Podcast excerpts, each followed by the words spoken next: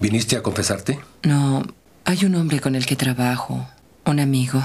Por lo regular suelo discutir estos asuntos con él, pero este no. Padre, ¿usted cree en los milagros? Claro, los veo todos los días. La salida del sol, el nacimiento de un niño. No, me refiero a acontecimientos que desafían toda explicación. Cosas que pienso que me ayudaron a salvar la vida de un muchacho.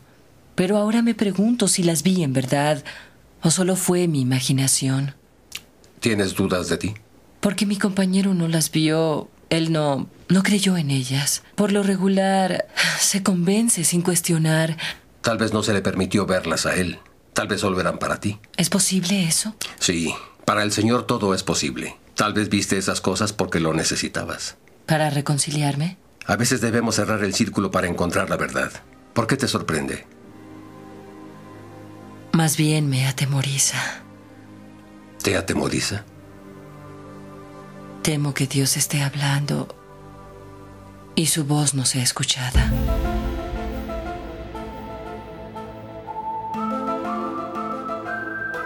Les damos la bienvenida a un nuevo episodio de Aguante Molder. Hoy tenemos el mejor podcast de toda nuestra historia. Nada, mentira. Esto es Aguante Molder, un podcast dedicado a X-Files, a los expedientes secretos X, archivos X, expediente X, archivo X, a Ox Frontiers du Real, a Acte X o Código X, como le gusta decir a Cristian Ponce. Cristian, ¿cómo estás? ¿Cómo estás? ¿Cómo estás, X querido? Bien, bien, bien. Acá, fibrilando, eh, porque vamos a meternos con unos pedazos de capítulos. ¡Ay, no! No, no, no. Hoy toca Oubliette y Revelaciones. Pensé que íbamos a hacer otra cosa. Bueno, eh, nada, aguante los secuestros. Titulamos estos dos capítulos. Como decía Cristian, Oubliette es el octavo de la mm, tercera temporada. Y Revelations o Revelaciones, como le vamos a decir entre nosotros, es el eh, capítulo número 11. Sí, muy, muy, muy cercanos. eh, Pegaditos. Le llamamos aguante los secuestros porque, bueno, hay secuestros, pero también Sí. podría ser una especie de, de secuela a, a eso que hicimos la temporada anterior que tenía que ver con prototipos de episodio de Millennium, porque los Sí. dos tienen mucho de, de la próxima serie de Chris Carter. Sí, que en este momento ya estaba. No, todavía no estaba. Sí, No. estaba al aire, ¿no? No, todavía no. Arranca cuando eh, Código X está en la cuarta temporada. Tenés razón, me falló la matemática. Este, y hay otra cosa curiosa entre estos dos capítulos. Yo no sé si vos lo recordabas. Es como que en cierta manera funcionan como complemento entre sí, porque hay, la, digamos, la dinámica de Mulder y Scully, que siempre es Mulder el creyente, Scully la escéptica. Acá no es tan así. En el segundo capítulo es todo lo contrario, de hecho. Eh, o sea, en eh, Revelations, ¿no? Entonces Sí. como que complementa un poco lo que vemos en Oubliette. Que no sé si se pronuncia así, pues creo que es una palabra en francés. Sí, no tengo idea. Creo que acá le, po- le- le decían tipo mazmorra o una cosa así, porque Claro. el oubliette es justamente el sótano donde tiene el, el loco este encerrada a, a Amy. Yo, pa- pa- para mí son, son episodios que se complementan muy bien, pues es una porquería los dos. Eh, no, No, y qué pará, Mo- Mulder y Scully están muy en cualquiera, no. Bueno, bueno, pará, no te, no te amargues ya de entrada. Yo te, voy a decir una cosa, pará, pará. Cuando los terminé de ver, Sí. cuando los terminé de ver, dije, eh, están bien. Nah, Con- qué sé yo. sí, pará. no sé. Yo capaz, capaz que soy un optimista de la vida. Con los dos me No. pasó eso. Los vi uno atrás del otro.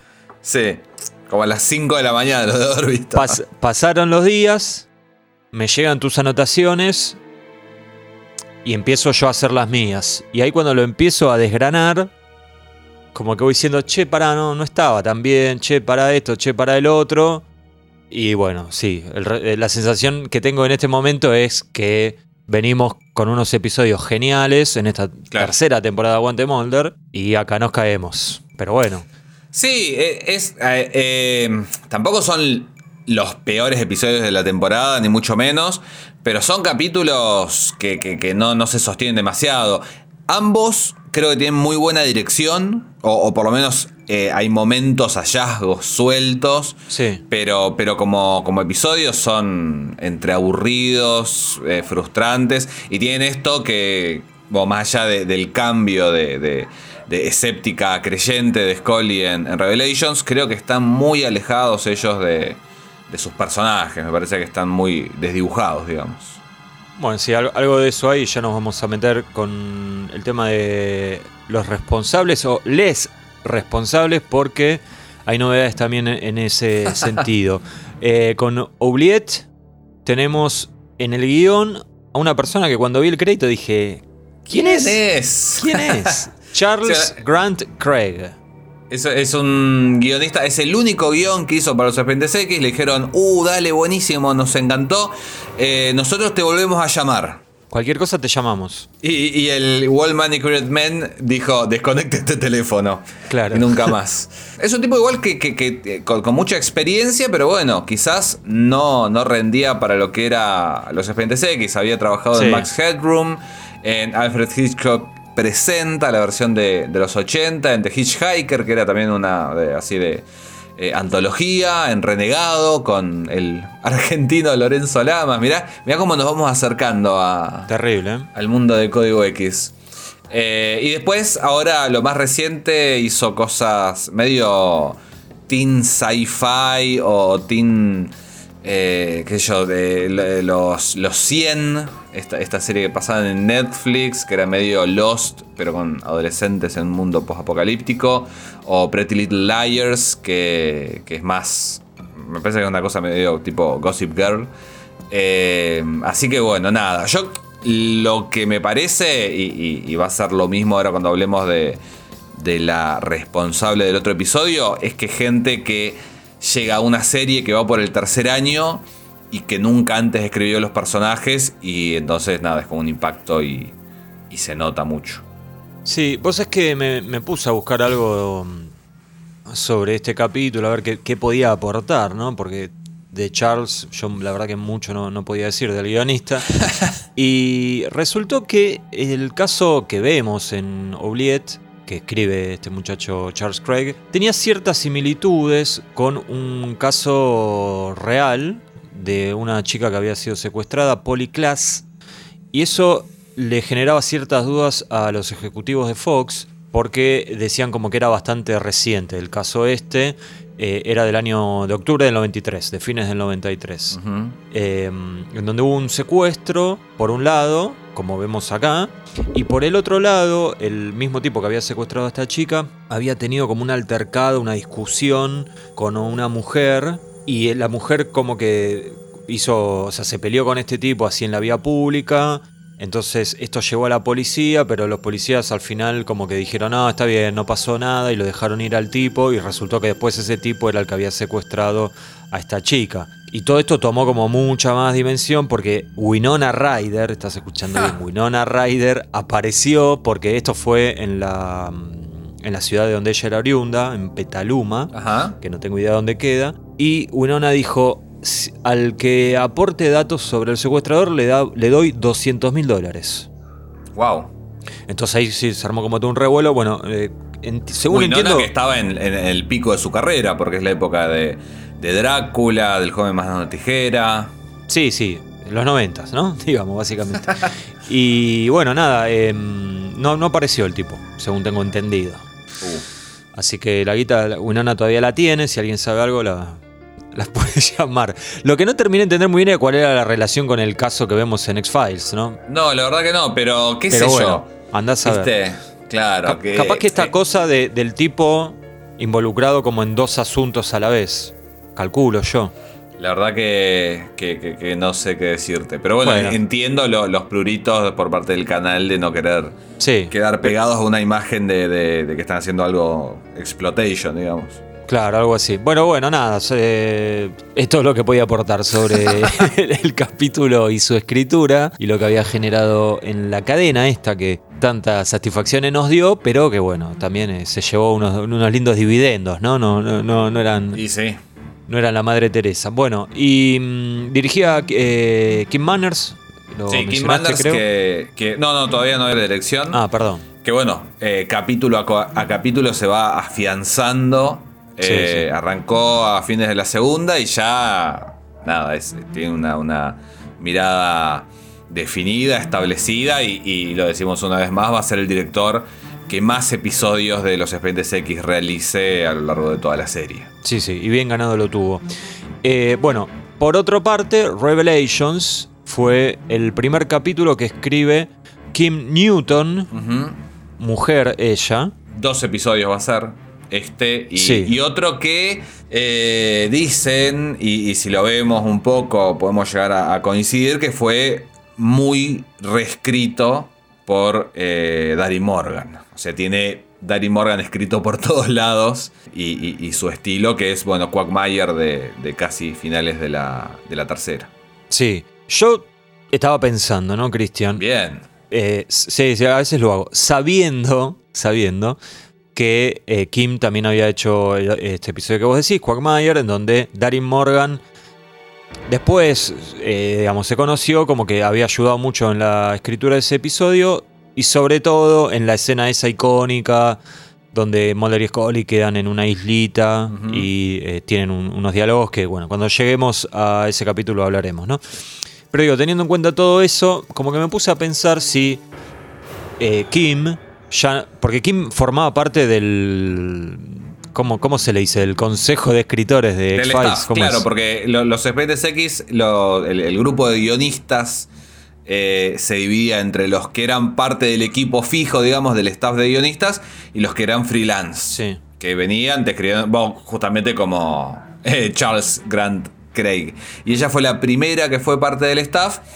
Y de hecho, si, si entienden inglés y tienen eh, interés y ganas, en eh, The Xcast, que es un podcast en inglés, eh, le hacen una entrevista y bueno, ahí ella cuenta que no la pasó tan bien siendo la, la única chica única del mujer. grupo. Claro. Sí.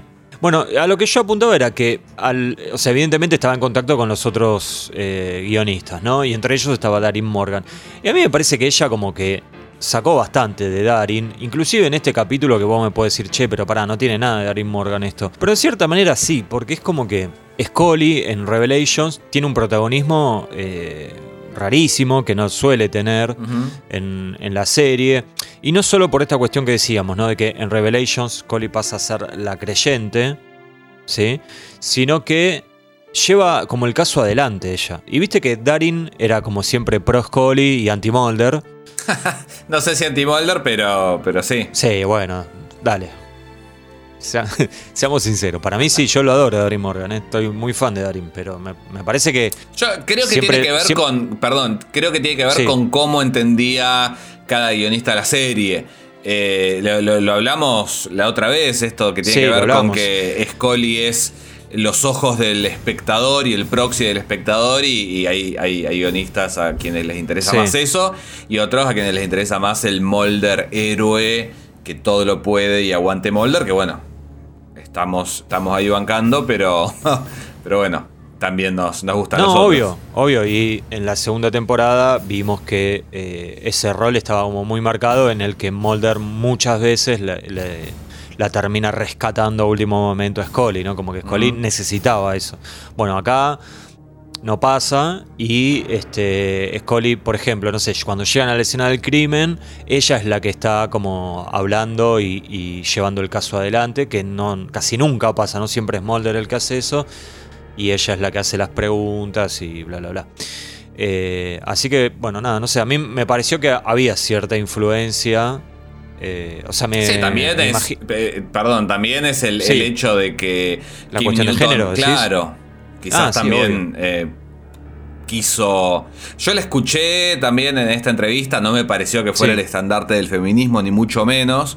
Pero es probable que hubiera. Como Sara Charno, es probable también. No, no, no probable, es, es de- definitivamente así que va a haber una, una ligazón más fuerte con, con Scully que, Sí, sí. que con Mulder. Aunque acá en realidad, a, a diferencia de, de los hallazgos que veíamos en, en Aubrey, que tampoco era un capítulo que era la luz, pero había algunas cosas interesantes que tenían que ver justamente con, con una mujer escribiendo a una mujer. Acá me parece que es medio intercambiable, no hay nada que sea específicamente... Nada, que tenga que ver con el género de Scully, me parece, sí con, No, no, su, no. Con, con- con su religión y su fe.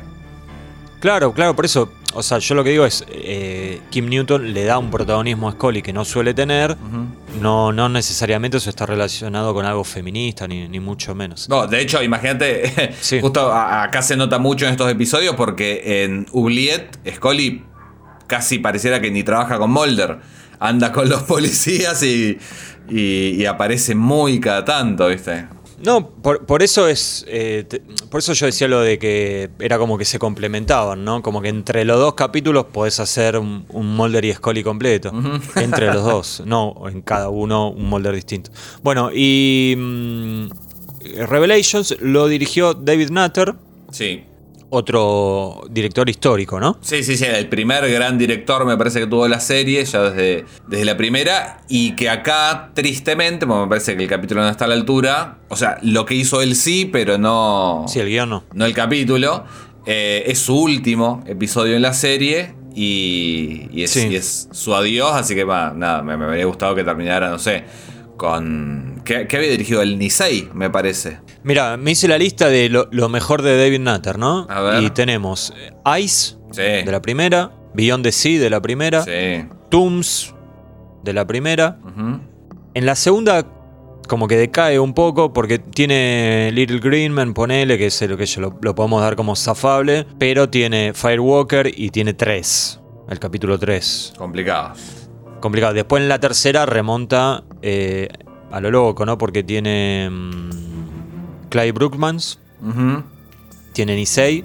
Ah, y está Irresistible también, que me lo salté. Bueno, irresistible de los, de los mejores episodios de, de lo que ya hemos visto hasta ahora. Igual, bueno, tampoco es que. Tampoco nos pongamos tan tristes porque la otra vez decíamos, se fue, hizo su película, Comportamiento Perturbado, que bueno, no le fue muy bien, pero debe haber cobrado su, su- su buen cheque. Y eh, el año siguiente, ya inmediatamente, va a ponerse a dirigir episodios de Millennium. Millennium.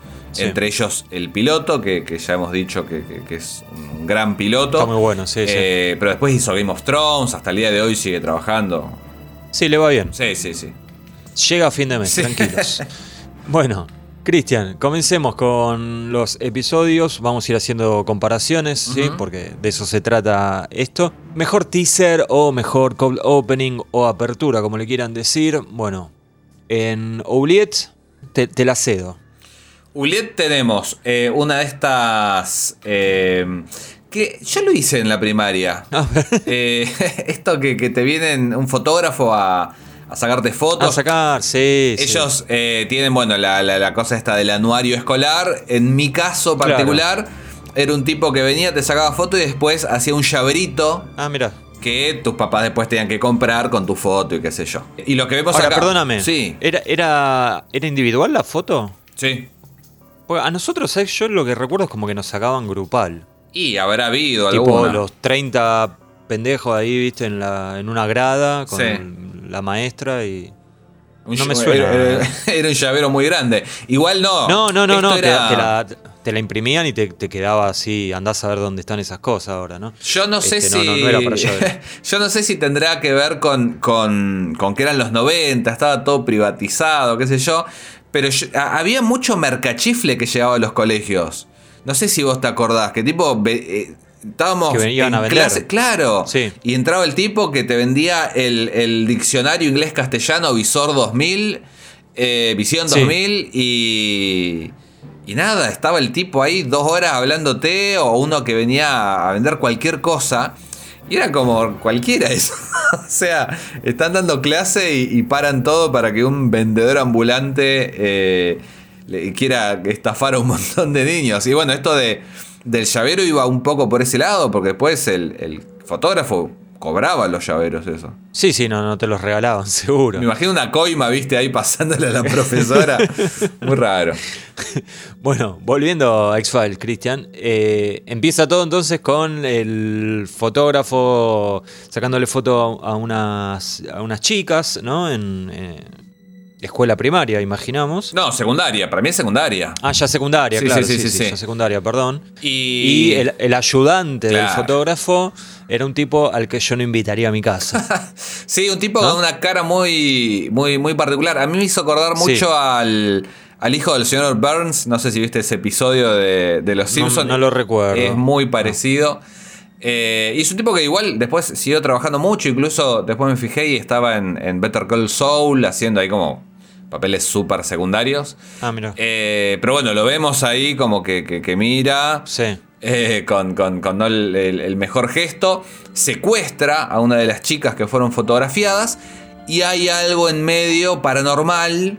Porque eh, en otro lugar. eh, no me acuerdo a qué distancia. Una, una chica más grande que está trabajando de mesera en un, en un diner. Sí. Empieza a experimentar algunas de las cosas que esta Amy, la secuestrada, está experimentando en ese mismo momento. Porque le muestran un reloj y está pasando exactamente el mismo momento. Las dos sangran por la nariz.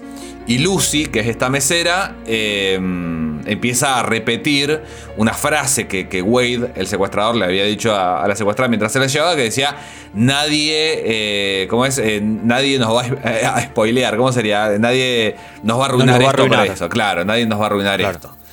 Eh, Sí, así que bueno, tenemos bastante- un, pe- perdón, tenemos un secuestro por parte de un tipo que aparentemente no es más que un humano, pero a su vez tenemos un evento paranormal. Sí, es bastante extenso este, el teaser este. Sí. Eh, hay como tres escenas muy marcadas. Pero a mí me, me gustó, ¿eh? me parece que está Sí. bien. Y me parece que es muy lindo cómo está filmado. Sobre todo la secuencia esa donde él está eh, sacando, revelando fotos, ¿no? En un cuarto con la luz roja. Sí.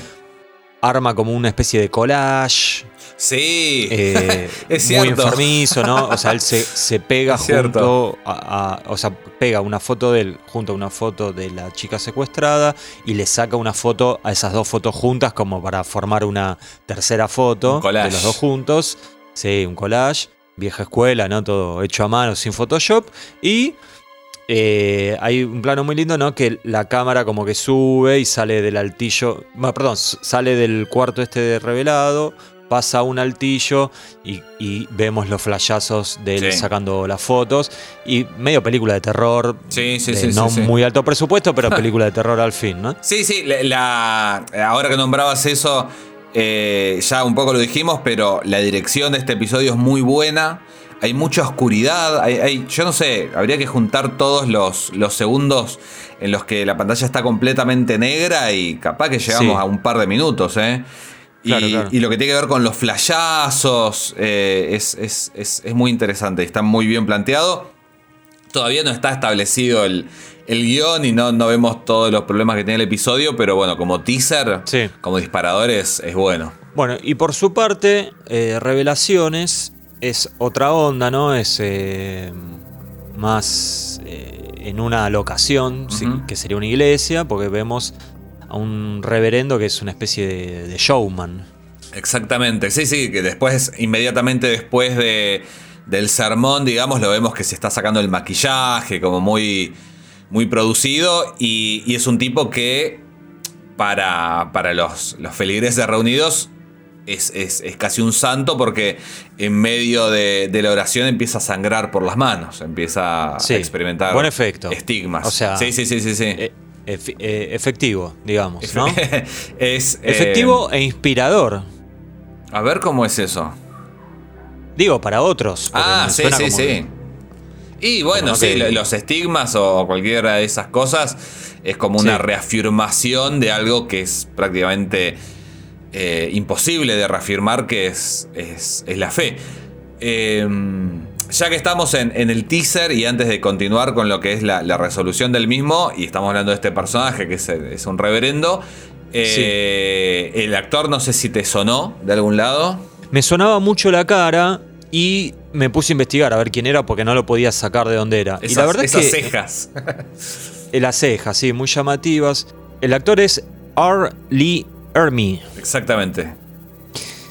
y hizo 10 millones de cosas. Sí, siempre como, como capitán, como militar, como policía. Muy policía, sí, muy Sí. de policía, muy de policía. Y está, en, yo, o sea, me marqué las que vi y, por ejemplo, están en la serie Scrubs, está en Starship Troopers, esta película de ciencia ficción, estuvo en Pecados Capitales o Seven, como se la conoció en el resto del mundo, y estuvo en La Pistola Desnuda 33 y un tercio. Sí, siempre, la mayoría de las veces, repitiendo un poco lo que había hecho en. como autoparodiando lo que había hecho en Ay, ¿cómo se llama la película de, de Full Metal Jacket? La Ah. de. la Ah, de claro, es el militar el que los caga pedo a los reclutas, Claro, sí. claro, La claro, de Stanley claro. Kubrick. Exactamente. La Eh, tengo en DVD. incluso, bueno, incluso está haciendo exactamente el mismo personaje en Space, la, la serie de Glenn Morgan y, y James, Y Wong, Wong. Sí, en el primer episodio. Pero además, bueno, es, es un episodio que tiene. No, no tiene buenas actuaciones. Ah, no, perdón. Eh, o sea, Ah, vos te, te estás confundiendo con Oubliette, Sí, sí. que son un desastre. Oubliette son sí, un este desastre. Tampoco, tampoco es no para ganar el Oscar esto. Pero bueno, pero tiene estas eh, estrellas invitadas, llamémosle, porque además de, de este Hermie está Kenneth Walsh, que es el, eh, el villano Gates, el, el- el tipo Sí. este que, que secuestra, que yo no sé si vos llegaste a, a esa altura, pero segunda mitad de la segunda temporada de Twin Peaks es el, el villano principal, Wyndham Earl, que murió La- hace sí. poquito, Ah, eh, no sé, un par de meses. Y también está Michael Berryman, que es este tipo que no tiene uñas, que no tiene pelo, tiene una, una fisonomía muy particular, que Sí. es un clásico de, de películas de terror como eh, Las colinas tienen ojos y, y otras cosas. Incluso Sí. películas que se han estrenado hace poco como El mal interior y la de la del Getty y, y- y muchas cosas. Así que es, es un episodio con nada, si, si algo tiene son algunos rostros conocidos por lo menos. Bueno, y acá eh, nos quedaba algo. No, ya está. Ahí eran los dos teasers. ¿sí? Ah, no, perdón, bueno, Este, el final. Sí. Lo que pasa es que tenemos Ah, al bueno. este. Sí, perdón. ¿Y qué pasa? Y él está en. en- pues, vi- Viste que yo decía, un showman, porque era un showman en la, la ceremonia, digamos, la ceremonia religiosa. Pero después cuando va a su camarín tiene como todo el, el- el- el espejo con las bombitas de luz ¿no? alrededor. Muy de, de estrella de teatro, de cine... De cine no, perdón, de teatro pequeño, ¿no? Como Sí, una sí, cosa sí. No, no muy glamorosa, pero bueno, es- estrella al fin. Y este, el secuestrador, que después vamos, nos vamos a enterar que es secuestrador, y algo más, eh, le saca al reverendo, le saca un, un pasaje directo al cielo o al infierno, ¿no? Andás a ver porque este, después nos vamos a enterar que el reverendo era un poco chanta, un poco mentiroso. Pero bueno, en lo que es el, el teaser, el tráiler, el, eh, el call opening, vemos que el reverendo pasa mejor vida. Sí, ve- vemos que, que humean las manos con las que este Gates lo, lo asfixia. Hay algo ahí raro. Te También, sí. tiran una puntita Perdón, más allá se de me lo pasó que el era detalle, sí. más allá de lo que eran los supuestos estigmas que podemos ver que, que nada, que eran truchos. Si tuvieras que elegir uno de los dos, vamos, Sí. vamos haciendo la tablita Vamos y, y después vemos tablita, cuál dale, es el dale. menos peor. Eh, Sí. Mejor teaser, creo que vamos a estar de acuerdo. Y mm, para mí es parejo, ¿eh? Eh, pero me quedo con el primero, con Oubliette. Sí, yo también. Me quedo con Oubliette. Así que bueno, 1 a 0. 1 a 0. Voy a abrir un, un blog de notas, así voy llevando las cuentas, porque si no. Si no, ¿para qué? Si no, ¿para qué? Claro. Mirá si termina. Bueno, vamos, va- a veces nos sorprendemos con los resultados Sí. de esto, ¿no? La peor que es que sí. Ahí vamos. Bueno, dejamos atrás los cold opening y nos vamos a. Mejor fenómeno, sí, que en este caso sería eh, lo- la, explica- la explicación paranormal de lo que sucede. En el caso de Oubliette hay una especie de empatía psíquica o falta de empatía psíquica porque la verdad que es un poco particular todo lo que, lo que sucede acá. Sí, eh, ¿Querés explicarlo mejor? hacen, hacen como un juego justamente con eso, porque yo de hecho la palabra empatía, que, que es una palabra que hoy está muy, muy en boca de todo el mundo, que, que- Sí. que la relacionamos con ponerte en el lugar del otro y qué sé yo, la palabra empatía la aprendí por este episodio. Ah, mira. Y justamente por lo que tiene que ver con eh, el fenómeno paranormal de la empatía psíquica, que es sentir, pero literalmente lo que está sintiendo otro. Tipo, alguien Claro. se lastima un brazo y te duele a vos. Sí. Sí. Pero bueno, hay, hay dos personajes, Lucy y Amy, que tienen esta empatía psíquica.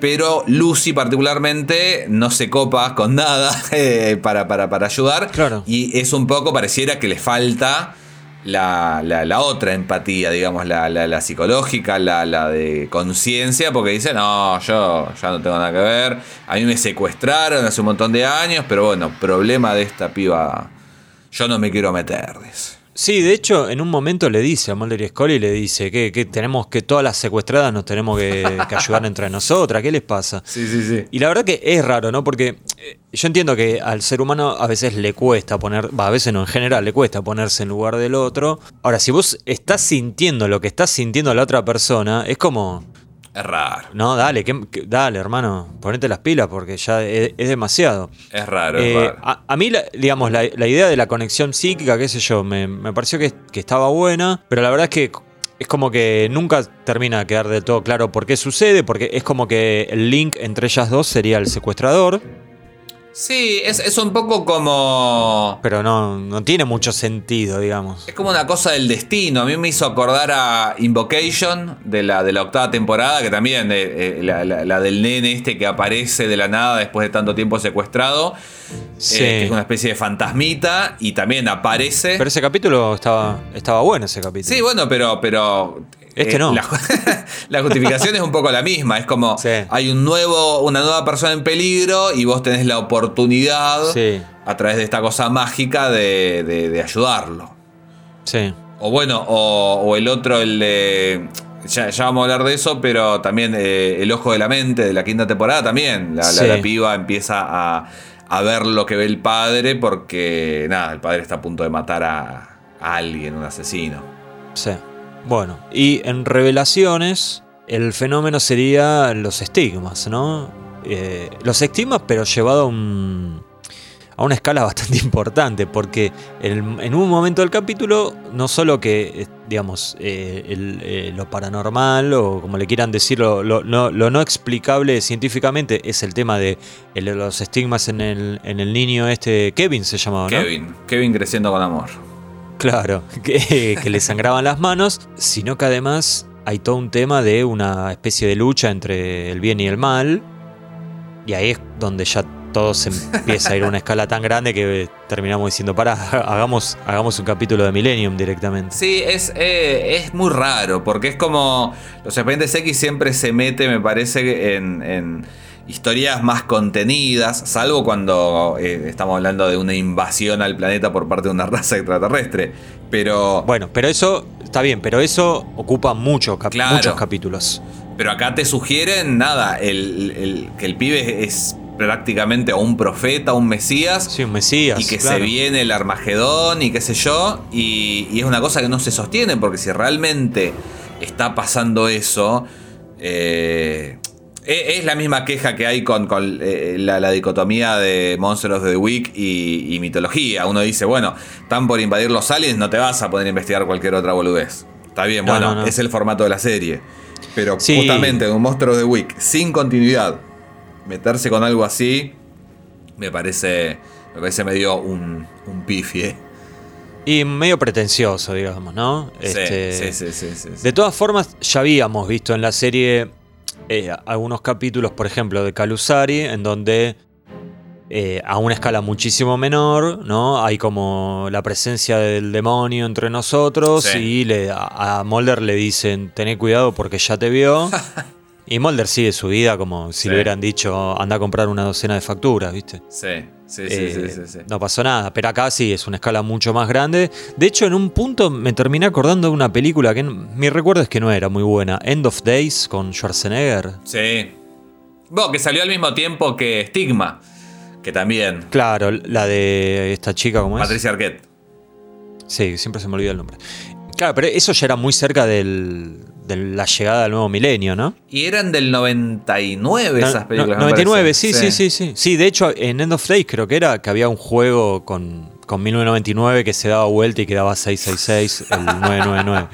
Uh, al, al- al guionista que se le ocurrió eso.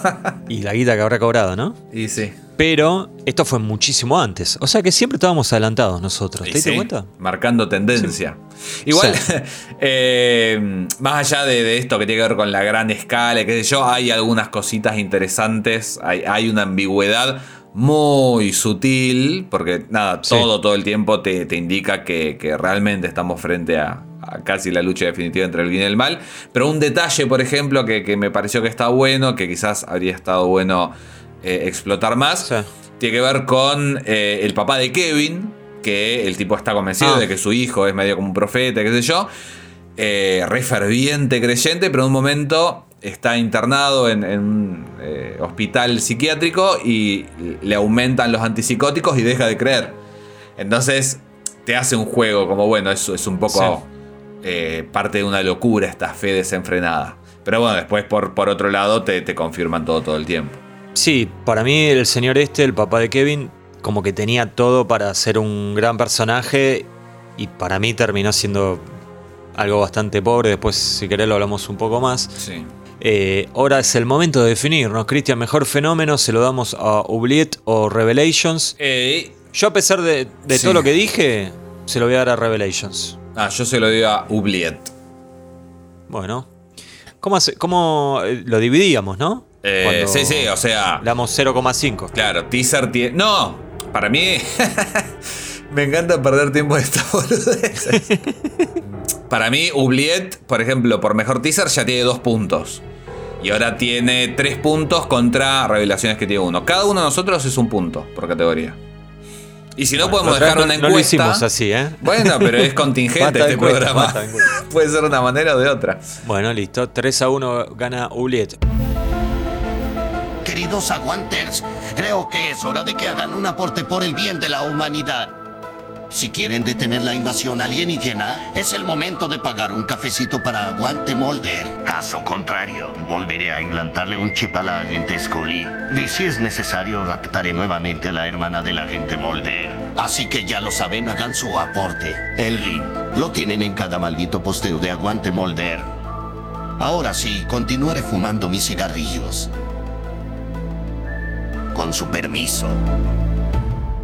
Mejor secuestrador. eh, los nominados son. Me encantaría hacer esto con, con una, una atril y gente y todo, fotógrafos. Mejor secuestrador. En Oubliette tenemos Uno solo. uno solo, sí, sí. Empieza mal, Oubliette, porque un solo secuestrador es este señor Wade, el ayudante de fotógrafo, pero también fotógrafo él, ¿eh? En su, en su casa era fotógrafo. sí, en el sótano con una chica secuestrada era fotógrafo. Claro. Ahí, ahí podía perseguir sus sueños. Este, a favor de Wade, me parece que está bien casteado, ¿sí? Sí. Es un- tiene un buen rostro y está bien actuado, ¿no?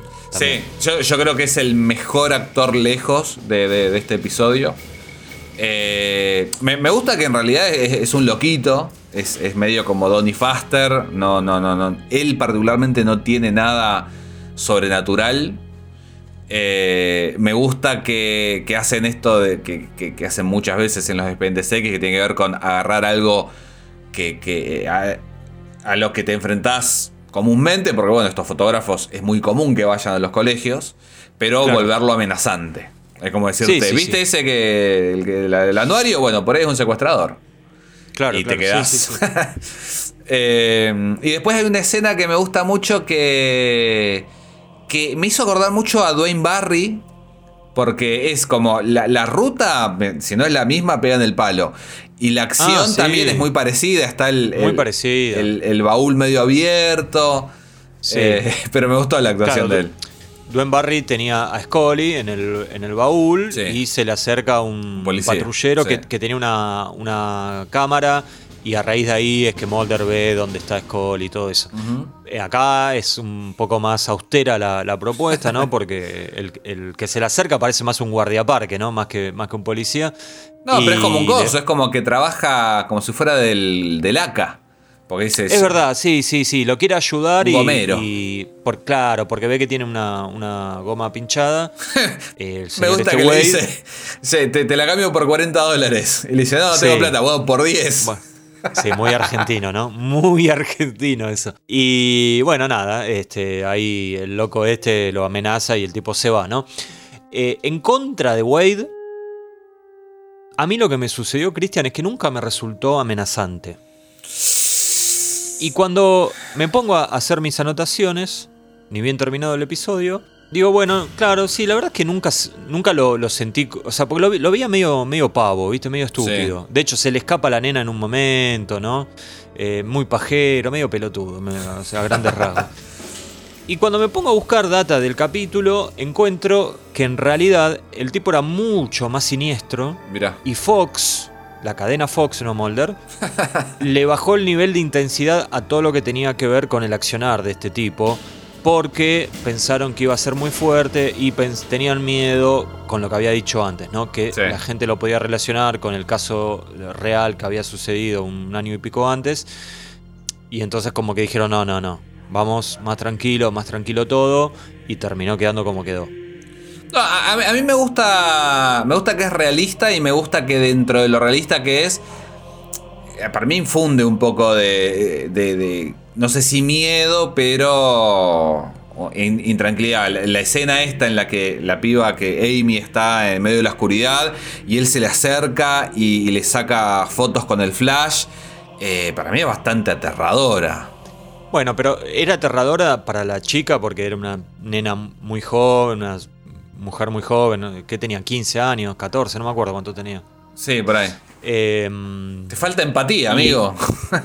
no, no, digo, para ella sí, pero digo, imagínate si fueras una persona adulta, viene el tipo a sacarte fotos, vas a, vas- tenés chance de tener un enfrentamiento. El tipo no tenía eh, una fuerza descomunal, no tenía una habilidad paranormal, Sí. no, no sé. Sí, sí, sí. ¿Me sí. entendés a lo que me refiero? Pero claro, claro que sí.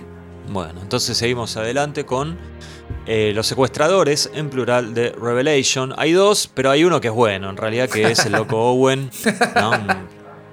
El secuestrador del pueblo, podríamos decir. Sí, es, es como más que un secuestrador, es como un salvaguardador, digamos. No sé si existe esa palabra. Salva, No. Salvaguardador sería. O sea, el tipo luce como un loco, ¿no? Sí, o sea, de- vos lo ves, salís corriendo, pero en realidad es, es- es- es buen buenísimo. tipo, es buen tipo. es ca- casi que el héroe, digamos.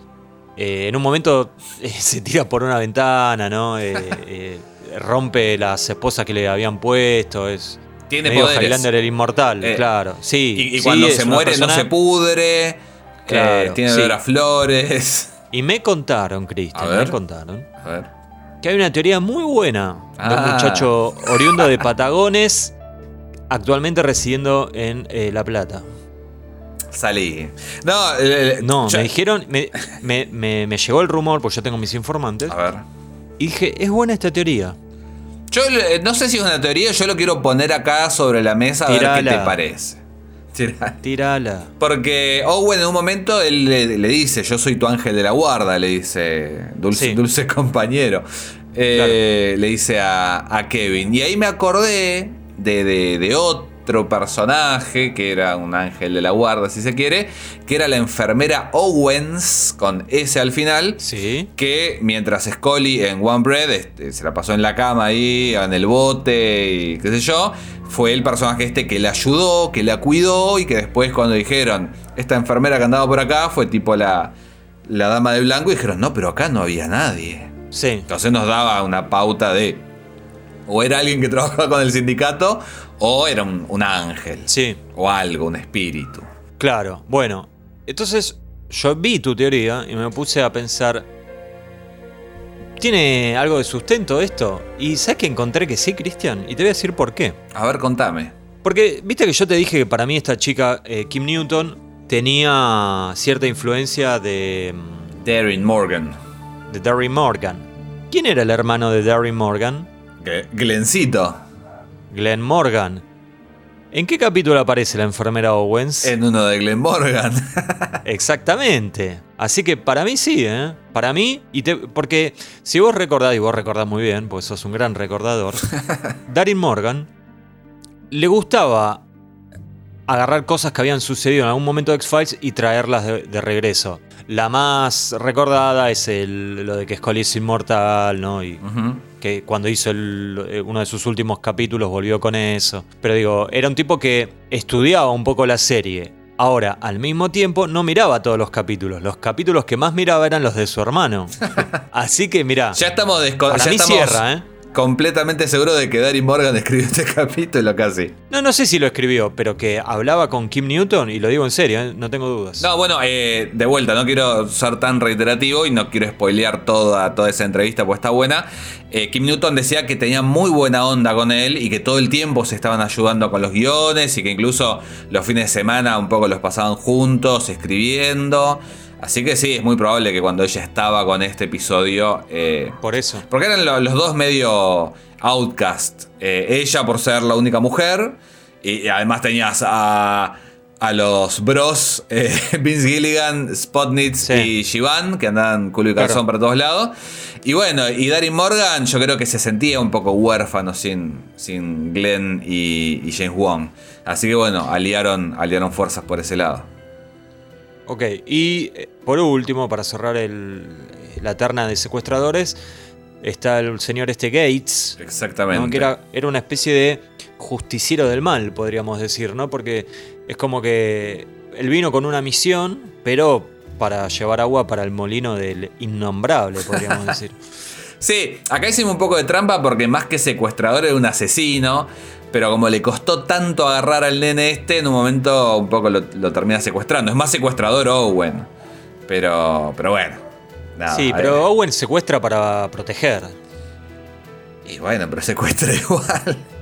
Bueno, pero. Mira, yo conozco un tipo que parece, ¿eh? no está comprobado, pero que se hizo un autosecuestro y le fue bastante bien después. Ah, bueno. Interesante. Eh, Bajada de línea aguante Mulder, ¿eh? ¿Cómo estamos? bueno, a todo esto, Cristian, el señor este Gates. Sí. Bueno, yo no sé si lo querés hablar ahora, el tema de la, su resolución, digamos. Sí, igual, eh, eh, contemos un poquito más. Era un tipo, un hombre de negocios que iba borracho, atropella a un pibe y lo deja paralítico. La prisión queda en suspenso, se va a Israel. A Is- Sí. Israel y cuando. Y ahí tiene como un- una revelación mística y vuelve Sí. medio, medio satánico. Ahí tiran unas cosas muy Al raras. revés, ¿no? O sea, es raro porque se- se- que fue al muro de los lamentos y volvió hecho el demonio. Pero eh, Mulder dice, en un momento dice que el tipo este anda con un alias que es eh, Faró, creo, una cosa así. Y ah, cuando alquila el auto. claro, y, y Mulder Sí, dice, tipo- es, claro. es- es el, el- el nombre de uno de los discípulos de Satán. Yo lo busqué y no encontré nada. No, no hay caso. No. Y una más rara todavía, porque acá te, te tiran la, la punta como que Scully eh, es, es eh, re católica y qué sé yo. En un Sí. momento, porque el pibe este insoportable que llamamos hablar de él, el, el secuestrado, un momento, eh, entre eh, estigmas y yo, otro los fenómenos del episodio es la bilocación, que es estar en dos lugares al mismo tiempo. Y Scully dice, no, porque en la Biblia habla de la bilocación de San Ignacio. Y San Ignacio, lo busqué también porque no, no lo sabía, pero me sonaba raro. eh, no aparece en la Biblia, es un tipo que vivió en 1400. Entonces ahí como una desprolijidad me pareció rara. Y sí. Sí, porque. No sé cómo decir, no, porque en la Biblia el Papa Francisco y no. Claro, claro. No, no, no, no, no. No, además, mira, eh, estuve leyendo un libro que me llegó hace poco. Uf. Y el señor este Chris Carter, me pongo de pie, me vuelvo a sentar. Como que tiene una cosa de mucho orgullo con la serie en que no era una se- para él no era una serie de ciencia ficción, sino que era una serie que tenía eh, su raíz en, la- en- en cosas que se podían probar, científicas. Esto es bastante discutible y podríamos hacer un podcast aparte, ¿no? Pero para no caer en eso, digo que nada, si vas a citar algo de la Biblia, vos te podés tomar una licencia poética como ha hecho el genio de Tarantino, por ejemplo. Ni hablar. Pero tampoco inventar cosas ¿no? que no tienen ninguna razón de ser. Así que bueno. Pasa que, bueno, eh, momento- eh, pe- sí. perdoname, lo que hace Te Tarantino. perdono, amigo. ¿Cómo te voy a perdonar? Tarantino no. Tarantino no cita mal la Biblia. El que la cita mal es Jules. Claro, es verdad. Bueno, está bien. Es está mucho. Acá la que queda mal parada es Scully porque no tiene idea de lo que habla. Y que no, no, no, no hace falta que conozca. Sí. Mulder está eh, en la suya, forreándola. Eh. Ya vamos a hablar de eso. Sí. Eh, sigamos. Bueno, sigamos. ¿Cuál, cuál es el mejor Entonces, secuestrador? Y a mi pesar tengo que decir que el loco Wade, Y sí. el de Ou- Oubliette, Y sí, dos más puntitos. allá de que a mí no, sí, más allá de que a mí no me resultaba amenazante, este, bueno, nada, qué sé yo. al lado de los otros, porque Gates, para mí, Gates, si, si me dejas lo digo escuetamente ahora y después si querés lo hablamos un poquito más. Sí. Cuando finalmente tiene al niño en sus brazos, No sabemos qué pasa. que- no sabemos qué pasa y es la- una de las peores resoluciones que recuerdo, Sí. al menos en esta época de X-Files. Entonces no, no lo puedo elegir. Y Owen era un secuestrador bueno, con lo cual es como que se simplifica, ¿viste? Claro. 0 con 0 se va. Entonces, bueno, me queda Wade. Así que le damos los dos puntos a Wade. Dos 5 puntitos. a 1, pal- paliza, ¿eh? Por ahora. Vamos a ver cómo sigue esto. Mejor. No creo que cambie. Vamos a ver. Mejor motivo para el secuestro. Una terna rara, ¿eh? Pero. terna al fin. Oubliette. Y Oubliette tenemos perversión sexual solamente. Eh, sí, un tenemos violín, un violín hay que decirlo. El tipo este que, eh, según lo que dice Lucy después más adelante, le saca fotos a, Amy porque no puede eh, poseerla carnalmente por una tara que tiene.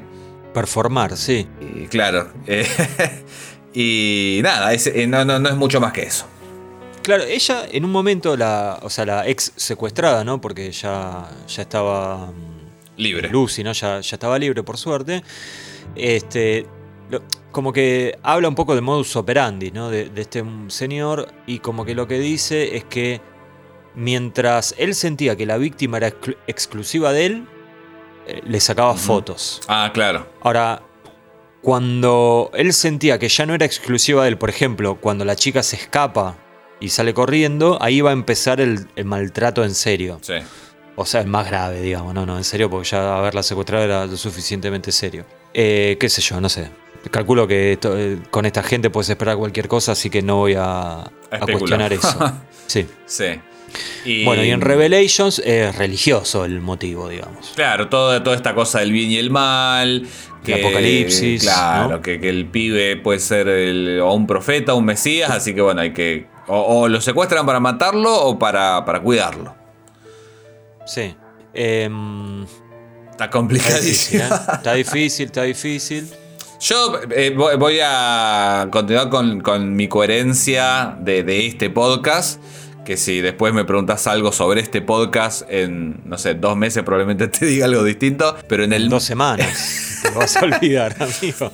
en el mood que estoy ahora sigo, sigo con Oubliette. Porque me parece que, que es, Bueno, es yo realista no, ¿eh? y... ¡Opa! Yo no. Voy por todo. Vos porque te duele... Voy por todo. No, no, voy por todo, voy por todo. bueno, uno, uno a uno. Grandilocuente, sí. Vamos con el apocalipsis, vamos con todo. 6-2. la distancia no se achica. Y entramos una terna eh, polémica, pero que había que hacerla, ¿no? Sí. Al- Alguien tiene que hacer el trabajo sucio. Bueno, mejor secuestrado. O en este caso, secuestrada. ¿Viste Secuestrade, que... porque eh, hay de todo, ahora que lo pienso. Secuestrade. Viste que hay, hay una cosa loca. En Oubliette hay dos secuestradas y un secuestrador. Sí, y, viceversa. ah, y en Revelations, ot- otro, otro, otra Bueno. cuestión más por la cual se complementan los episodios, como decías Y vos al principio. dije, no, vos estás en otro nivel, amigo. No, no. Acá el que está eh, a otro nivel sos vos. Y No, ya vos, vos. tiraste una teoría muy buena. Ya tiraste una teoría muy buena y ahora, ahora voy a marcar otra cosa. Pero tiempo al tiempo. Tiempo al tiempo. Eh, bueno, vamos con esta- lo- lo- las víctimas de estos capítulos. En Oubliette tenemos a Lucy, encarnada por eh, Tracy Ellis. El personaje se llama Lucy Householder. Ajá, como la, la ¿qué es? El, de sostiene, casa sostiene casa. Em, Eh, esta chica, eh, la actriz de esta señora, porque ella es una señora, eh, Tracy Ellis, eh, trabajó en otros episodios ¿De los expedientes? de la serie de los expedientes. Y ese dato no lo tenías. No. No lo tenías. ¿Por qué la llamaron de vuelta? Si es malísima. Es muy mala, es muy mala. Eh, ¿no, ¿No recordás en cuál? No. Este dato me lo pasó mi eh, informante, Marianita Covarrubias. Estuvo en el cap- un capítulo de la novena. No, pará, pará, pará, pará. ¿Es eh. Audrey Polly? Sí, señor. No, y sí, claro. La Qué enfermera. basura ese episodio. Es el, por si Sí, no recuerdan, no, era una el- enfermera la, la que vivía como una casita de muñecas. sí, era una enfermera, eh, sí, era una enfermera. O sea, Una era cuidadora, un- porque no sabía leer, no sé si era sé, enfermera. bueno, ponele, dale. Te, te inyecta cualquier cosa. Bueno, qué sé yo. Era el capítulo en donde Mónica Reyes, por un motivo muy particular, tiene un accidente automovilístico. A vos ¿Te que acordás? te. Sí, ya sé, lo, lo odio el capítulo ese. Pero te quiero preguntar. Sí. Vamos a hacer como un salto al futuro mínimo. Eh, Sí. vos, eh, la gente, los, los aguanters, ya, ya saben que, que estuviste viendo la nueva temporada, que la disfrutaste, no sé, la, la Sí. cantidad de cosas que dijiste. Eh, Audrey Polly, ¿te gustó? Eh, no. Ah, bueno. No, no, si no. no, levantábamos todo ahora. No, no. Pero, pero pará. El papel que hace esta actriz, Tracy Ellis, es muy diferente al que hace con Lucy. Ahí hace como una persona muy perturbada, podríamos decir. Ah, no, y Lucy. También. La pero única diferencia es que tiene el pelo otro corto y no puede hacer esos, esos pelos al viento que hace eso. Otro tipo de. eh, otro tipo de. de perturbación, me parece. Sí. No sé, sí, estás muy cizañoso, me parece a mí. Bueno, eh, Lucy, u- una- la, la gran diferencia que tiene con. Sí. Que yo no me acuerdo si lo deben decir, pero no, no me acuerdo cómo es que se escapó ella, porque estuvo cinco años secuestrada por, por el mismo secuestrador, por Wade. No lo No sé si vos- me parece, ¿eh? Bueno, de alguna manera zafó. Sí. Eh, hace un rato vos hablabas de, de- Hablábamos esto de la falta de empatía y de qué sé yo, que a mí no me hinchan las bolas. Sí. A mí me hizo acordar mucho eh, al personaje que hace Lily Taylor en, en Los Ojos de la Mente, que también era una mal llevada. Tienen sus motivos, obviamente. Claro. Pero que también Mulder decía, bueno, vamos a ver si podemos usar este, este poder tuyo para salvar a alguien y, y no querían saber nada. Claro. Pero bueno, nada, lo, lo- lo- que más destaco que actúa muy mal. Ah, es. Perdóname. Sí. Su actuación no, no es. O sea, no, no sé. O sea, no, decir no es buena es como que no, no aporta demasiado, ¿no? A mí no me gustó. No, es mala, no, no digo no es buena, es mala, digo. No, no, pero, pero digo, mala buena no, no describe cuál es el problema con lo que hace. Yo creo que hay una escena que para, a, a partir de ahí como que me predispuso muy mal y eh, al ver tus anotaciones dije, bueno, estamos en sintonía. ¿Qué era? Que es cuando ella está en una cocina hablando con Mulder, Sí. empieza a revolear la cabeza para todos lados, como si fuese una actriz de una telenovela barata y mala. Eh, lo del pelazo, cuando se da vuelta Claro, y que pa- parece una modelo con de, el pelo. Claro, parece una modelo de publicidad de shampoo que tiene que hacer exagerar los movimientos para que vos veas, ay, mira qué saludable que tiene el pelo, ¿no? Es el shock de, de Susana Jiménez. Claro, claro. Sí, pasa eso. Esa es una referencia para nosotros, les viejes. Em, Argentinos y viejos. Argentinos y viejos, sí. Pero, pero nada, sí, a partir de ahí como que te predispone muy mal. Además que el personaje es medio odioso, ¿no? Porque es como que Sí. decís, dale, loca, ayuda un poco, por Dios. Pero hay una realidad, ella tuvo y tenía una vida llena de sufrimiento. Sí, no, más solo, vale, más vale. no solo por el secuestro, sino por tipo abuso de drogas, problema de guita, bla, bla, bla. A mí me, me- me hizo acordar mucho a otro caso, que, que de hecho ahora salió una miniserie ahí en una de estas plataformas que, que es como una especie de continuación, pero había una miniserie, yo no sé si vos la viste, la, la vio todo el mundo de, de nuestra edad para arriba, que llamaba Solo sé que mi nombre es Steven, No, no la vi, no la vi. que el protagonista eh, era Corin Nemec, que era eh, el protagonista de Parker Lewis, y era un pibe que también lo secuestran, está muchísimos años secuestrado. Eh, y después cuando secuestra, el, su secuestrador secuestra a un nene más chiquito, él como que junta el coraje para eh, ayudarlo y que se escapen los dos. Y en la vida real este pibe, una vez que, que dejó de, estar en cautiverio, no se pudo, y es algo que tengo entendido que es algo muy común, no se pudo eh, reinsertar en la sociedad y también, nada, tuvo una vida de mierda hasta que se murió en, en un accidente andando en moto, pero medio suicidio incluso en No, algún no, punto. es- Así que bueno, nada, sí, se entiende, hay una construcción del Sí, personaje que se entiende. Sí, Pero bueno, yo creo que te tira para atrás la actuación de ella. y sí, eh, no ayuda, eso seguro. No, no ayuda. Bueno, y la otra secuestrada en este episodio es Amy, la actriz Jewel State, que tenía 13 años en la vida real y ahí hacía que tenía 15, porque Fox, Mirá. la cadena Fox dijo, no, 13 es muy chica. Es muy chica, claro. Ahora, ella, perdóname, ella tenía 13, Sí. hacía de 15 y usaba un camisón como si tuviera 87, porque muy feo eso, hermano. Y bueno, era un camisón, era un, un pijama infantil. Es muy parecido al. A, a mí me suena. y que tiene que ver con esto que decís, co- como, algo de otra época, los que usaba Scully cuando la muestran de chiquita. Sí. eh, esos camisones así medio gruesos. Eh, pero bueno, me imagino que también tiene que ver con, con, con Fox como atajándose de, de- de no mostrar algo que, pueda. eh, No, no, no digo que la ¿viste? tenía. No, claro, no digo que tenía que ser una novela de Cris Morena, no estoy diciendo eso, pero. no sé. Quizás habría sido más, más realista. Ropa interior, y- ropa interior y una remera, alguna de esas cosas, Bueno, pero bueno, nada. No, no. Perdón, podía usar Es- un camisón, no hacía falta que use el camisón de la abuela. De hecho, hemos visto episodios como Red Museum, ¿te acordás? Sí. Donde los adolescentes eh, salían eh, con muy Pero- poca ropa por Pero eran por más calle. grandes, eran, eran adolescentes, eh, los personajes eran más grandes y los, las- la- los actores y Los actrices actores también, ya eran sí. mayores de edad. Esta, esta chica Jewel después Sí. va a estar en Firefly, va a ser una de las protagonistas de esta serie eh, creada por Joss Sí. Whedon, que nada, hay un personaje muy, muy lindo que hace y actúa muy bien. Yo creo que ella también, si bien no tiene demasiadas herramientas, creo que, que junto con Wade son de, de los que mejor actúan en este episodio. Cristian, tengo una pregunta para hacerte, aprovechando tus dotes de guionista. Sí. ¿A vos te parece que es, y tal vez es una pregunta muy estúpida, ¿eh? no, no, respondeme sin ir con el freno de manos, ¿eh? anda a fondo. ¿A vos te parece que es una buena decisión secuestrar a la víctima en la primera escena? Porque a mí lo que me pasó es como que nunca me importó demasiado esta chica, porque no, no hubo, por ejemplo, con Kevin pasa que vos lo vas viendo como va mutando el, el nene, ¿no? Hasta que, o sea, va, mutando, digo, porque empieza de una manera y eh, se va enterneciendo de cierta, en cierta forma. En el caso de Amy, Tuk, la secuestran de entrada. Y es como que, ah, qué sé yo, secuestraron a alguien, no sé ni quién es. Sí, qué sé yo, eh, pa- pa- para mí tiene que ver con una cuestión de formato, estamos hablando de algo de, de 40 minutos, no tenés demasiado tiempo porque es, ponele que la, la secuestraron al final del primer bloque, no sé cuánto la llegás a, a, a desarrollar. Yo me parece que también Sí, no, no. el peso dramático y, y la, la empatía que, que se supone que deberías tener eh, luchan para que la tengas con Lucy. Pero bueno, está todo tan mal de, de- de ese lado que no, no se llega. No se llega a generar.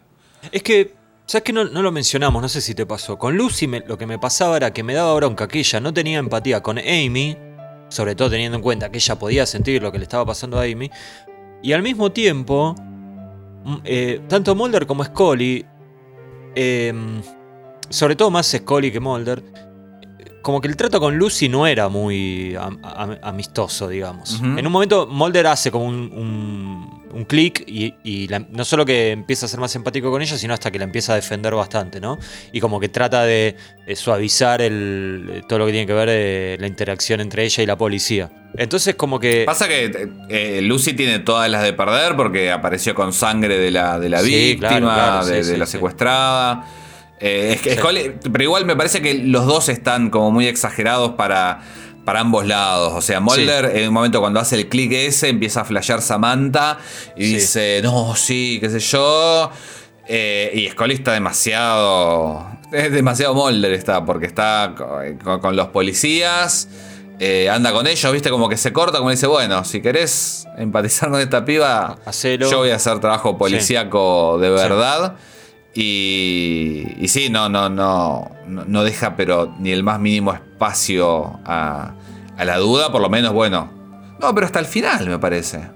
Lo que Hasta el final. Sí, eh, lo, que- lo que tiene Amy a favor es que eh, revive después de ahogarse, ¿no? Eso, digamos. Bueno, gracias, eh, gracias a Lucy. Gracias a Lucy, claro. Pero, lo, creo- pero revive.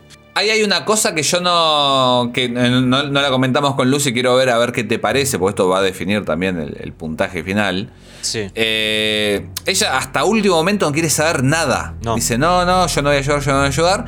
Y a último momento, cuando, cuando Amy eh, se ahoga porque traga agua y Cinco secuestrada, 5 litros de agua, eh, tiene como una revelación de alguna manera Lucy y ella empieza a vomitar el agua, Sí. lo cual permita, permite que eh, sobreviva Amy. Sí. Ahora, es muy distinto lo que dice Mulder, que Lucy prefirió morir porque de otra manera sabía que psicológicamente no iba a poder escapar nunca de Wade.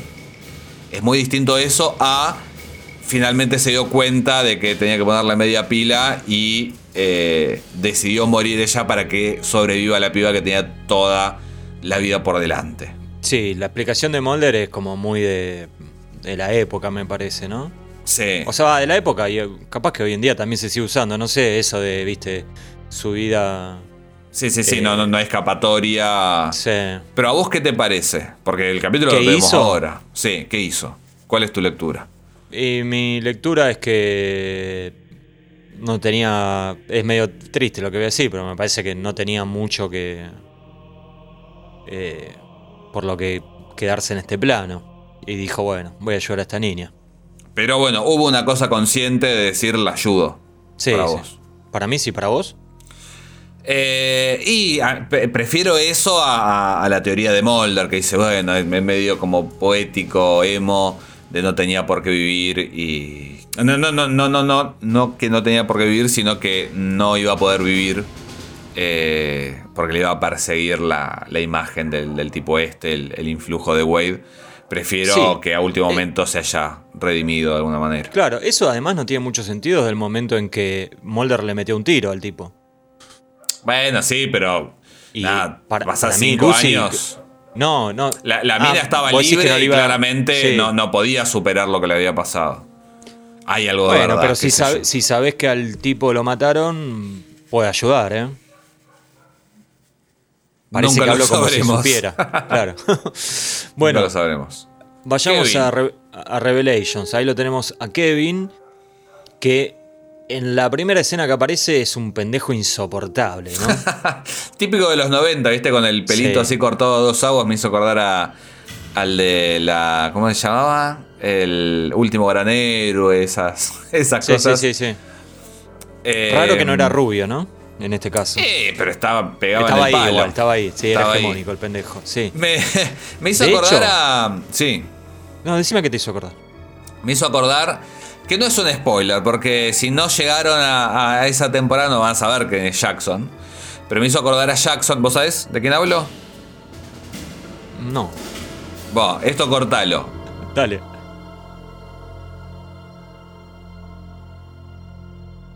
Ahí está, volvimos. Puedes poner un blip o algo. Me hizo acordar a Jackson, que también es, es un pendejo de mierda, más grande, pero de alguna manera es el, salvador claro, claro, de, la humanidad. Entonces, por un lado, me parece un poco interesante esa ambigüedad, pero por otro lado, me cuesta mucho empatizar con, este pibe insufrible que le tira sarbatanazo a una piba, que los asusta a los otros, que anda ahí canchereándola. No sé, a mí me, me costó. Igual, igual, amigo, rápidamente el niño se baja del pony, ¿no? Y pasa a ser un, una persona de su edad, asustado. Mm. Este. Y Scully, viste, en el, primer diálogo que tienen, que tienen, perdón, Scully hace esto que hace siempre con los chicos, que le habla como si fuese tontito, ¿viste? Como que dice, bueno, a ver qué te pasa, yo no quiero que no me digas nada que no es verdad. Y a medida que va pasando las escenas, Scully como que está fascinada con el, con el pibito este. Y porque flasha que, que su salvadora, sí, sí, sí, medio enamorada, te digo, medio que me puse celoso en un momento. el padre de Kevin, un loco de la guerra. La madre mucho que no entendía qué estaba pasando. Sí. El jardinero no ayudaba, ¿no? El eh, Owen. Owen. O sea que pobre Kevin también las tenía todas. Sí, a mí me pasa igual que, o sea, está bien, podemos justificar que, pues ya le había pasado esto de, de, los estigmas, dicen unos meses antes. Eh, yo no veo un cambio en él. Porque eh, es, es habría que haber visto tipo fines del episodio que se juntara con otros pibes de su edad, seguramente iba a seguir teniendo la misma dinámica que un pibito, un bully, eh, parezca medio tiernito con adultos, no sería la primera vez. No, no, igual no te la vas a agarrar con un nene de 10 años, ¿no? Agarrame y lo mato. O sea que yo tengo un amigo que está, está en este momento de su vida, eh, está medio enojado con un chico de 3 años. No. ya el otro día le dije, tiene 3 años, me parece que... ¿Qué es eso? Puede ser el, ¿Cómo, se dice? Viste, en inglés se dice the bigger man. no sé. Claro, puede ser. el adulto, la, altura necesaria para. Sí, tiene tres años. No voy a decir quién es. Bueno. Ay, ahora cuando terminemos quiero que me cuentes. Sí, igual, no es muy difícil de imaginártelo, estimado. Bueno, y sabes que ahora que lo decís es verdad, porque eh, Kevin, minutos antes de que su madre muera, eh, le hace toda una escena, ¿no? De me quiero ir a casa, dale. Y, y cuando se le había roto el motor del auto a la madre, o no sé, que no le andaba algo. ¿Te acordás? Sí. Sí, que. No te No, sí, sí, es cuando, cuando aparece We- eh. Gates. No, Gates. Gates, Gates, Gates, perdón. Wades. No, aparece el, el viejo de mm, Kenneth Walsh y el pibe como que se, se multiplica. Bueno, esto de la bilocación que decía Scully. Me Sí. acuerdo, ¿cómo me acordar? Lo vi No, ayer, creo, una cosa así. Séme sincero, ¿eh? Sí, a ver. El término bilocalización. Sí. Te encanta. Eh, yo le digo bilocación, pero sí. Bi- bueno, bilocación, te encanta. Es lindo. Está bueno. Te gusta porque en las anotaciones que me mandaste lo pusiste 12 veces más o menos. Ah, eso era. y yo lo No, leí o sea, decía, ¿de me llamó la este atención. Me llamó la atención, de todas ¿Te maneras. gustó? ¿Te gustó? Yo creo que se destaca porque no tiene demasiado que ver con nada. O sea, eh, esto gira supuestamente alrededor de, de, mm, de estigmas. Sí. Y después de pronto el pibe puede hacer también bilocación. Habría sido. No, no me habría sorprendido a esta altura que hiciera el poder Jedi de. Este no es el Mesías que estás buscando, ¿viste? No te voy a contestar porque nos vamos a pelear. ¿Con qué? No hable de los Jedis. No hable Pero- de los pero- Jedis. Porque pero- de los Jedis venís a hablar con respeto, si no, no hables. Pero estoy hablando bien. Igual lo de bilocación muy GPS, no muy de esta época, me Sí. parece. puede ser, puede Pero ser. bueno, eh, finalmente Kevin eh, pega un volantazo en el auto y muere la madre, así que pobre Kevin eh, la va a tener complicada, ¿no? ¿Qué decirte? Bueno. No hay respuesta. eh, Bueno, sí. Mejor secuestrado. Sí, complicado, ¿eh? ¿Vos qué tenés? Y yo, Amy. O sea que se lo das a... Lo que pasa es que es trampa, porque tiene dos secuestrados. Y bueno, y el otro tenía dos secuestradores. Y bueno, pero y no- y no lo perdió cantaste, igual. no lo cantaste. perdió igual. Eh, no, no, para mí Amy porque incluso llega a escaparse en un momento. Eh, Sí, creo que es la que más aguante tiene. Pero corrió muy mal, ¿eh? Y bueno, con ese camisón, ¿qué querés que haga? Y bueno, sacátelo. Eh, yo se lo doy a Kevin, por los estigmas. Ok, 7 a 3. ok. Bueno, y tenemos eh, las investigaciones, ¿no? Sí, para hablar un poquito de Mulder y Scully, que Dale. mal que mal aparecieron. Sí, yo acá este, te doy la posta y acá llevas el lead. Lo llevas vos, Cristian. Acá en Oubliette pasa, pasa al contrario del, que, que en el otro, como en todo. Mulder llega solo, Scully llega después, no entiende nada, Mulder ya tiene su teoría con esto de, de- de la empatía. Tarda en, tarda en decirlo, pero, pero Sí. no, ya, ya él dice esto es, esto es empatía. sí, se, sí, nota, se nota la legua.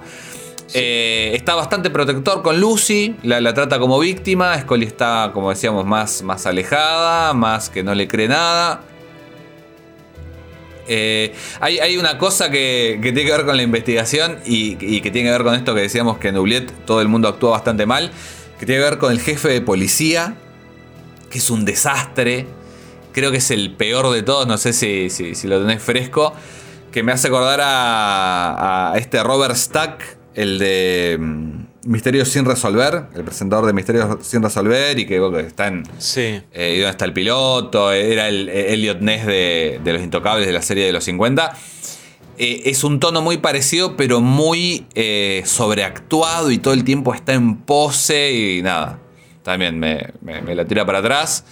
Eh, la, la- la policía está con muy poca carpa. ¿Viste? Cuando salen a buscarlo a Wade, salen a los pedos, pasan frente a él. Bueno, un poco como la, la historia esa que contabas de, de la historia real. Pasan al lado y no se dan cuenta. Claro.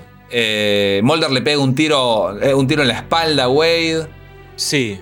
¿Sabes que estuve tratando de buscar hasta esta altura cuánta gente había matado Mulder? Porque yo no lo tengo muy, muy killer, digamos. Y no, no, no pude encontrar eh, esa estadística. Y me tenía que poner a mirar capítulo por capítulo y dije, me- no voy a llegar. Entonces, no, no lo hice. Eh, no, igual tiene que estar. O sea, ¿qué No pasa con tus Google Skills? No Eh, sé, yo no. creo que el de. El de, el de Young at Heart creo que era el primero. En el recital de, de violonchelo de la amiga de Scully. Sí. ¿Qué más pasaba en esta investigación? Bueno, otra cosa rarísima, Mulder intenta, en este afán de salvar a la chica secuestrada, cuando sacan a Amy del agua, él le hace como la, la resucitación, la, Sí. la respiración boca a boca, Y está Scully ahí al lado que es médica. Amigo, y Sí, ella pero- como que, que lo, lo quiere agarrar y le pega un manotazo así como déjame. es muy, muy ridículo. Sí, ahí discuten. Lo que pasa es que eh, fue raro porque es como que él le hacía respiración boca a boca y ella le hacía la, el, el masaje cardíaco, digamos. Sí, ponele. Que eso aprendí en, en The Office que hay que hacer, eh, hay que seguir el ritmo de Staying Alive Sí, de los VGs. exactamente. Sí, igual un día tendría que hacer un curso seriamente, ¿no? Porque creo que si no, con, con The Office no, no voy a llegar a ningún lado. Pero bueno, sí, ahí tienen una vez más eh, un- una discusión. Fue un capítulo bastante discutido entre ellos. Así que bueno, nada, un capítulo que tiene sus momentos, ¿no? Este. Tiene escenas sueltas que están buenas, Sí, pero. yo cuando. Igual voy a ser sincero, cuando lo vi no la pasé mal, ¿eh? Viste que a veces decís, che, qué aburrido. Con este no la pasé mal. Mm. No la pasé mal. Pero después cuando lo empecé a analizar, como que dije, uff. Claro, hacía agua por todos lados. Hacía agua por todos lados y el agua pobre se la terminó tragando eh, Lucy. Eh, muy complicado. Claro. Ahora bien, Revelations. Revelations. Tampoco te vayas a pensar que esto no es digno de un premio. No, para nada. Claro. Eh, Este. Dibuje, maestro. Mulder eh, viene investigando asesinatos falsos, como, como Sí. el que vemos al principio. O sea, no asesinatos falsos, sino asesinatos de falsos estigmatizados. Que Sí. es una cosa que viene pasando desde hace más o menos tres años, que es el tiempo eh, en que después nos enteramos este Gates había ido a, a Jerusalén y había vuelto como loquito. Claro, ahí entendemos como que había eh, pastores, reverendos, curas, no sé, lo que sea religioso, que Claro. Se hacían pasar por este, gente que tenía los estigmas y en realidad, como vemos en el caso de este en particular, tenía un dispositivo eh, que, que básicamente tiraba un líquido rojo, ¿no? Y hacía que sangraba. Lo cual es bastante ingenioso, Sí. pero un chanta total.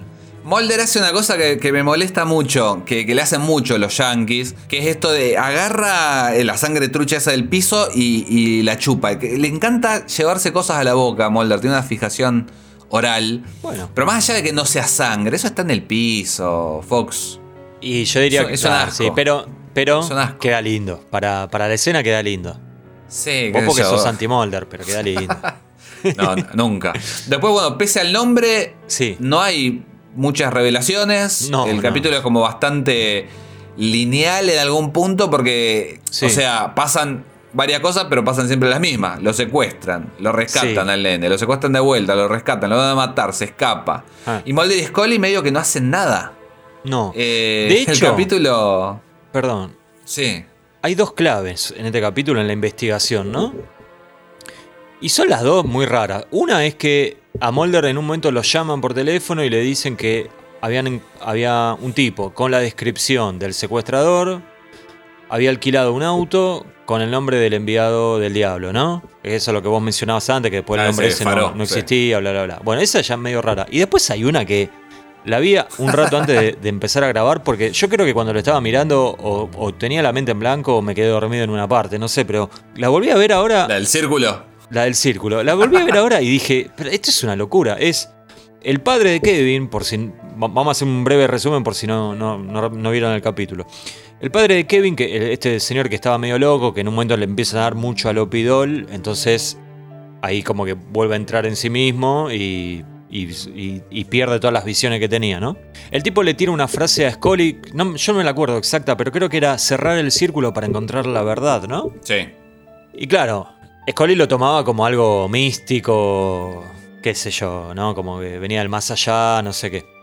Y en realidad el tipo decía eso porque había un logo de reciclaje que tienen esas flechas que forman un círculo. Sí, rarísimo para colmo, porque generalmente es un triángulo, ¿viste? El, Bueno, El ahí en el instituto ese era- era, era un círculo.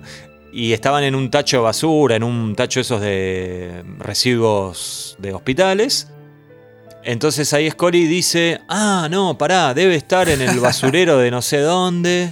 La planta de reciclaje que justo el chabón este Gates tenía una planta de reciclaje. Claro, ahí está. Entonces, pum, lo van a buscar a Kevin ahí. Y estaba ahí efectivamente. Y igual al pedo que llegaron porque Kevin no sabemos qué pasa, pero se deshace de su, de su potencial asesino. De alguna manera que de pronto lo vemos al tipo que está ahí muriendo en una. ¿Cómo se dice? En una trituradora de, papel o de basura. Sí, bueno, ahí eh, lo otro que habíamos mencionado antes al pasar, ¿no? El tipo lo tiene abrazado a un nene de 10 años, ¿no? Un tipo fuerte, qué sé yo. Sale de campo, digamos, se sale de- del plano y vemos que el único que cayó fue él y el, el nene quedó a- como colgado de, no sé, de algo se agarró y después va Scully y lo levanta. Raro. Me, me pareció malísimo eso. O sea, yo no sé realmente cómo le aprueban eso. Y lo peor es que, bueno, el, el caso en sí termina, no sé, como 5 o 6 minutos, porque no, no, no se sostenía por ningún lado.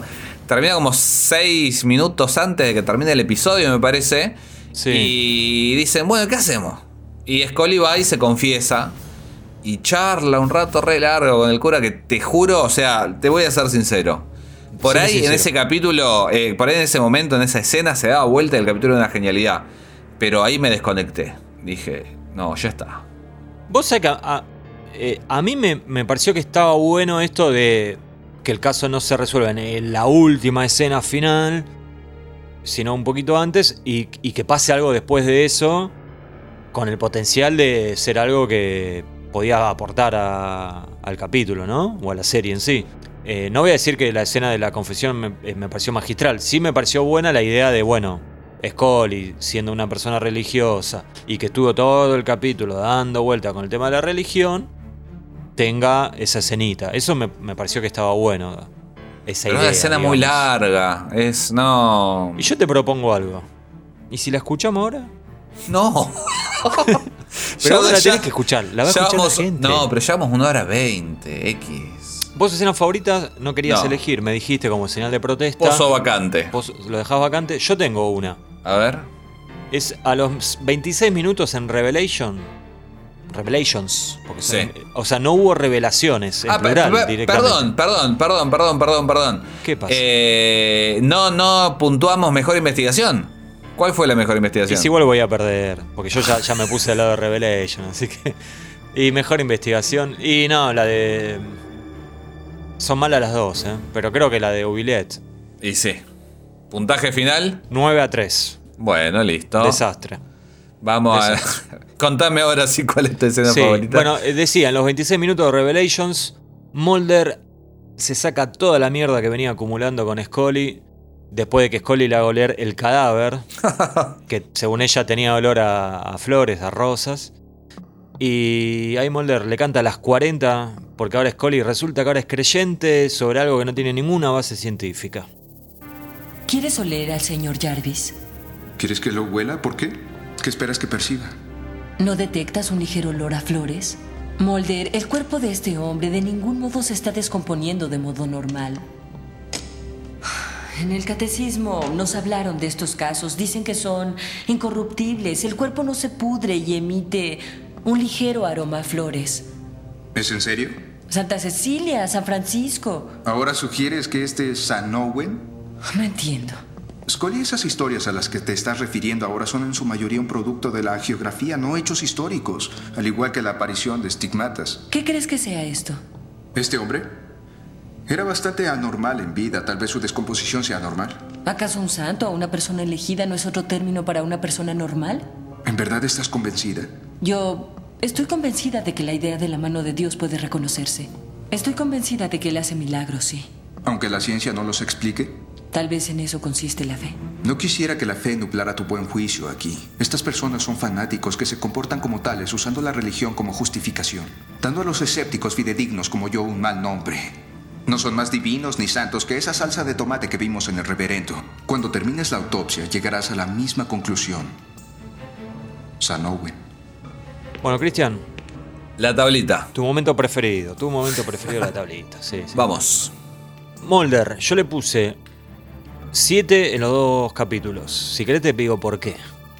Haz lo que quieras. No me digas así, que feo eso. Bueno, en Oubliette le puse 7 porque de ratos está empático con la víctima, de ratos no, pero es el único que entiende el caso. Dicho eso, lo, lo noté medio apagado, ¿no? Sin ese humor molderiano de siempre. Y tengo una pregunta, al final asesina al secuestrador, ¿eso tendría que sumar o tendría que restar? Eh, y bueno, es la que decimos siempre. Le podés meter un tiro en la pata también, en un brazo. Sí, pero, bueno, pará, pará, estaba, estaba bajo el agua la pata, así que... claro, bueno, era. estaba era matando una nena. No, yo creo que estuvo bien ahí. ¿eh? Ese, no ojo. secuestra más. Ojo por ojo. Ese no secuestra Ahí más. lo tenés. Eh, bueno, yo voy a hacer una especie de puente entre Mulder y. Ah, vos vos te falta de coso.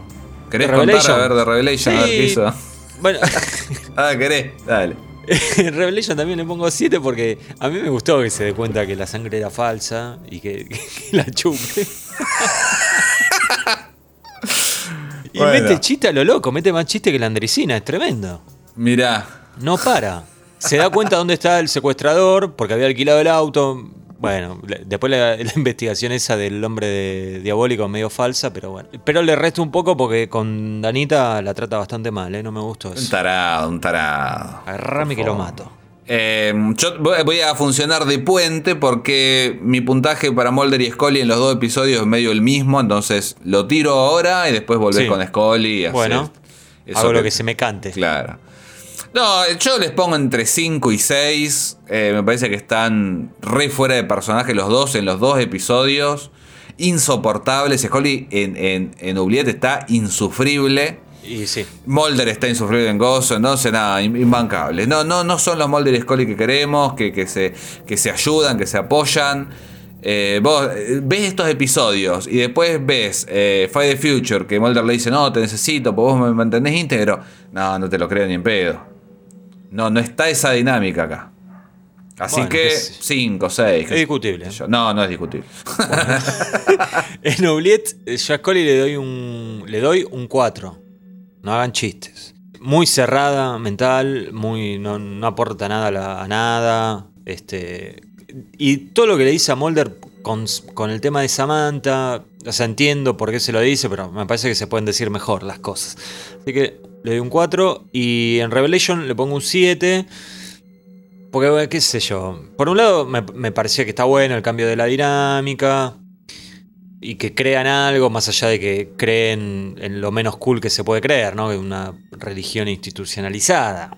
Que no tiene nada de malo, pero, qué sé yo, está el otro que cree en fantasmas, demonios, aliens, etcétera. Bueno, esto como que tiene un poco menos de onda, me parece. Sí, ella después, eh, este, este episodio es uno de esos que, que le hacen remake de alguna manera en todas las almas en la quinta temporada. Sí. Eh, es muy parecido, muy parecido. Eh, pero me parece que resuelven todo mucho mejor. Bueno, y rapidito, Cristian. Premio Chamigo, Owen. Y yo creo que Owen era el único Listo. más o menos digno. Sí, sí. Sí, para mí el padre de Kevin había empezado bien y terminó siendo de lo peor para mí. ¿eh? O sea, un tipo que al final le dieron al opidol y listo, ya está. Perdió los poderes. Problema solucionado. Sí. em, lo mejor, Eh, Ah, y difícil, para mí, ¿no? sí, Ay, está re difícil, pero yo creo que, que la dirección en ambos episodios, particularmente en Oubliette, creo que, que hay escenas muy interesantes que tienen que ver con esto, con la iluminación, con... nada. Eso, con alguna cosa de la actuación, porque yo te digo, la dirección y después los actores son un desastre, entonces decimos, bueno, tan buen director no, era Kim Manners sí, es verdad eso. pero en lo en lo plástico, digamos, en, lo que se ve, tipo le bajás el volumen del episodio y, es un golazo. Sí, sí, sí. Claro. Yo en lo mejor eh, voy con el cambio de roles en Revelations. Me, me parece que, qué sé yo, es Te, te ese funcionó. tipo de... No, no me emocionó, pero ese tipo de cosas son un, un poco refrescantes. Obviamente está bueno cuando pasa eso y, y el resultado es más positivo, ¿no? Pero bueno, y como lo peor, elijo el momento Velapón en Oubliette, ¿no? Esto del revoleo de cabellera y, la Sí. y la resolución de Revelations que me pareció malísima. Eh, sí, yo en lo peor, los guiones en general y, y las actuaciones de, de Oubliette en particular. Y bueno, sumaría el, final de Revelations. Pero bueno, entra un poco en guion, así que. Sí. Bueno, se terminó. Sí. Bajamos la persiana, chau, listo. Qué largo que se hizo. Se hizo largo, se hizo largo. Este, yo pensé que iba a ser el capítulo más breve de la temporada porque me parece que eh, son dos capítulos un tanto pobres, pero ya hemos visto que muchas veces tenemos más para hablar cuando eh, pasan estas cosas, ¿no? Cuando hay Es que- cosas para criticar. Que nosotros criticamos esto no quiere decir, No, hay que aclararlo, ¿no? Porque no, siempre no, hay no. uno que aparece, o una, o una también, que aparece y dice, eh, al final no le gusta nada. No, o sea, la vimos 50 veces la serie, somos gente grande, podemos ser críticos, ¿sí? Porque no, no- no tenemos la fascinación de un adolescente, porque ya, la- ya pasamos esa etapa. Más o menos. No, a, a mí. yo creo que lo. lo- yo creo que lo, lo dijimos hace algunos podcasts. Que también es mucho más fácil hablar. Me parece, e identificar las cosas que no te gustan, porque en una serie como Los Expedientes X, que nos gusta mucho, lo que te hace ruido y lo que se destaca es lo que está mal, de alguna manera. En cambio, Claro. si es algo que nos gusta mucho, eh, nada, es como que lo absorbes de otra manera, más, más emocional muchas veces. Por ahí por eso nos decantamos por cosas negativas, pero también decimos las que nos gustaron, así que... Este, así que nada, no. Creo, creo que se entiende que nos gusta. Creo, ¿no? Me siento medio ridículo tener que aclarar esto. Pero bueno, Estás como. Rick- estás como Ri- Ricky Gervais en el último espectáculo de comedia que hizo todo el tiempo, tenía que decir, es irónico esto, no lo pienso de verdad. Claro, claro. Igual salieron a cancelarlo. Bueno, eh, nos vamos a despedir, ¿sí? Una vez más, les decimos gracias eh, por todo el aguante para con Aguante Molder. Y volveremos en un par de semanas con un nuevo episodio de este podcast, que lo voy a decir una vez más. A ver. O mejor, o mejor, lo va a decir el number one de La Plata. Cristian, ¿cómo se llama este podcast? Aguante Molder.